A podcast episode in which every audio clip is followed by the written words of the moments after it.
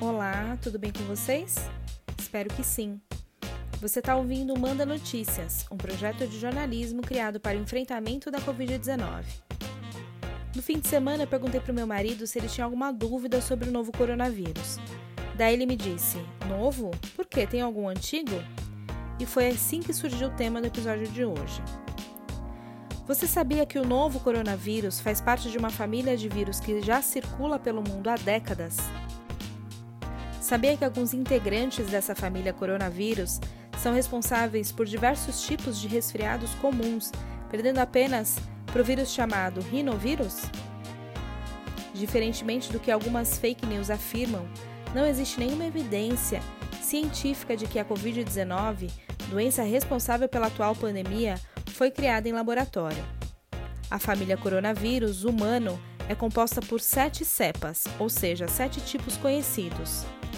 Entre elas estão a SARS-CoV, que causa síndrome respiratória aguda grave, a MERS-CoV, que causa síndrome respiratória do Oriente Médio, e a mais conhecida da família, o Covid-19.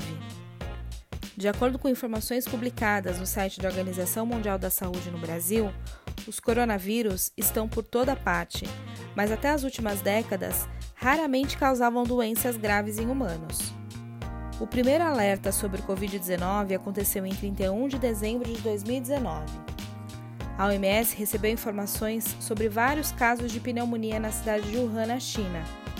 Tratava-se de um tipo de coronavírus que nunca havia sido identificado em seres humanos. Uma semana depois, em 7 de janeiro de 2020, as autoridades chinesas comprovaram que havia identificado um novo tipo de coronavírus, de lá para cá, a OMS tem trabalhado com autoridades chinesas e especialistas globais para aprender mais sobre o vírus, como ele afeta as pessoas que estão doentes, como pode ser tratado e o que os países podem fazer para responder essa pandemia. Até o momento, não há vacina nem medicamento antiviral específico para prevenir ou tratar a Covid-19. As pessoas infectadas devem receber cuidados de saúde para aliviar os sintomas pessoas com doenças graves devem ser hospitalizadas. A maioria dos pacientes se recupera graças ao cuidados e suporte. A maneira mais eficaz de se proteger e de proteger quem está próximo a você é limpando frequentemente as mãos, cobrindo a tosse com a parte interior do cotovelo ou com lenço e manter o distanciamento de pelo menos um metro das pessoas.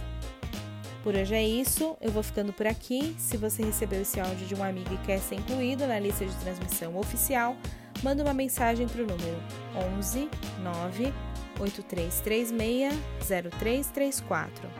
Você também encontra todos os episódios no Spotify e no meu canal no YouTube. Beijo grande, fique em casa, vai passar.